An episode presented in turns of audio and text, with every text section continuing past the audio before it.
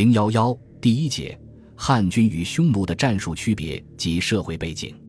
从战国到汉初的战争主体都是中原政权，作战双方的兵种、战术手段、作战思想、后勤保障和战争动员形式都基本相同。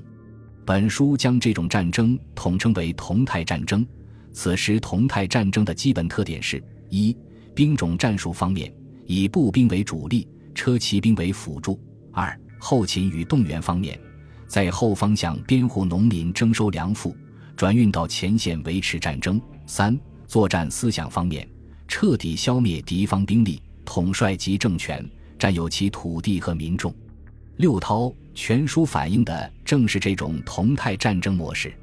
西汉建立后，中原地区实现了统一与和平，这种同态战争趋于消失。但几乎同时，北方草原的匈奴族崛起。秦王朝时，蒙恬北征，占领河南地、河套地区，导致当时的匈奴族单于头曼不胜秦，北徙。后又成秦末战乱，边防内敛之机南迁到河套内。其实，正当刘邦项羽战争方酣，中原无暇北顾，头曼之子冒独杀父夺权，四处征伐，迅速控制了从辽东绵延到河西、西域的广大地域。中原周边的游牧族。半游牧族如东胡、林胡、楼烦、白杨、西戎等都融汇到匈奴人当中，个别民族如大月支、乌孙则被迫迁徙远遁。这是中国北方草原的第一个统一的游牧族王朝，几乎与刘邦汉王朝同步建立。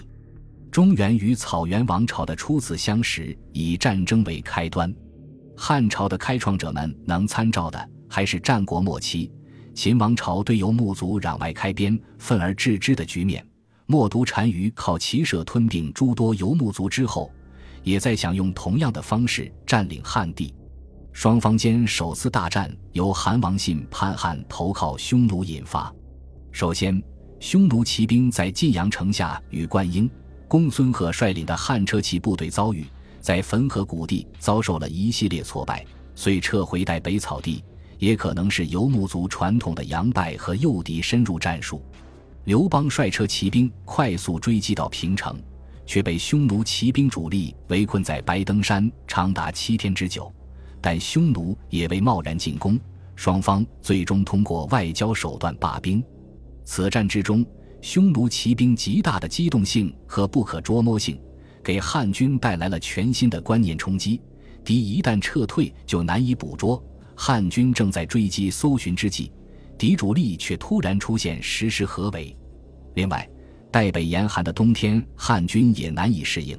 追击过程中有二三成士兵被冻掉了手指、脚趾。但对匈奴来说，汉军也是一个全新的、棘手的敌人。以往史家多站在刘邦汉朝的角度，认为白登被围、断粮七天已经是不可忍受的挫败。却未能从匈奴人的角度设身处地考虑，在已经合围汉军的情况下，为何不能顺势将其全歼？答案可能在于汉军习惯的密集步兵战术。即使刘邦身边的汉军大多是车骑部队，但面临匈奴合围时，他们也会采用步兵扎营、构筑壁垒的做法，防范敌军突击，用阵地战抵消敌骑兵的机动优势。习惯于马上射箭的匈奴骑兵无法强攻汉军的壁垒，加之汉步兵主力正在赶来救援，擅长骑兵侦察的匈奴人肯定掌握了汉援军的动向，所以冒独单于最终决定放刘邦等与其主力会合，是有其不得已的原因。对匈奴骑兵来说，以步兵为主力的汉军是看得见、追得上、围得住，但就是咬不动、吃不下。双方都遇到了缺乏潜力可循的异态战争，都在寻求解决之道。在战术层面，中原的军事家对于匈奴非正规的骑兵游击战术并不陌生，因为赵武灵王胡服骑射改革已是学习游牧族战术。刘邦等汉初君臣面临的新问题是，冒独单于刚刚建立了大一统的草原帝国。以往各游牧族互相劫掠混战的力量被整合起来，对中原形成强大的军事威胁。要理解这一威胁，就不能只看到来自草原的胡人骑兵，还要深入了解游牧民族的经济形态、生活方式。匈奴人兼营游牧和狩猎以维持生计，势力能弯弓，即为甲骑。每个壮年男子都是天生的骑射战士，所以草原地区虽然地广人稀，总人口比农业地区少得多，但默读的匈奴帝国仍有空闲之士三十余万。在刘邦的白登之围中，默读甚至集中了四十万骑兵。但在这种全民皆兵盛况的另一面是。匈奴人并不能一直维持这样庞大的战斗力，庄稼生长规律造成了农业社会季节性的农忙、农闲生产周期。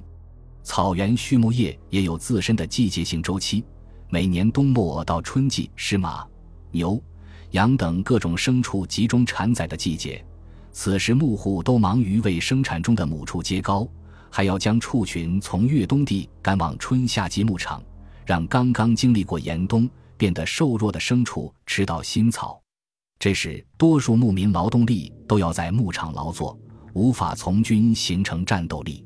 只有到秋季之后，牲畜已经吃得肥壮，幼畜也基本长大，青壮年劳动力才能从牧场中脱身，集中起来听从首领召唤。所以，匈奴人举兵的季节都在秋冬。《史记·匈奴列传》在匈奴习俗，岁正月。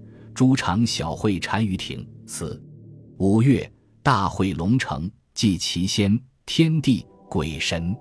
秋马肥大会戴林，客笑人畜。参加正月和五月集会的都是诸常及部族首领，但秋天的大会就是所有牧户都参加的盛大节日了。节解因《汉书》音译曰：“匈奴秋社八月中，皆会祭处。”从这时到一年初春，才是真正的势力能弯弓，即为甲骑。草原帝国处在动员程度最高、对外威胁最强的阶段。《史记·匈奴列传》又云：“其俗宽则随处，因射猎禽兽为生业；急则人袭战功以侵伐，其天性也。”这个习俗宽急的背后，也是草原畜群的季节周期率。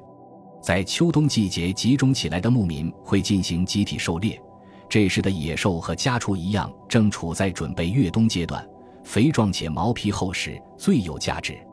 有时，这种狩猎会集中数万骑士，围拢数百万猎物，规模之宏大，不亚于一场白登之战。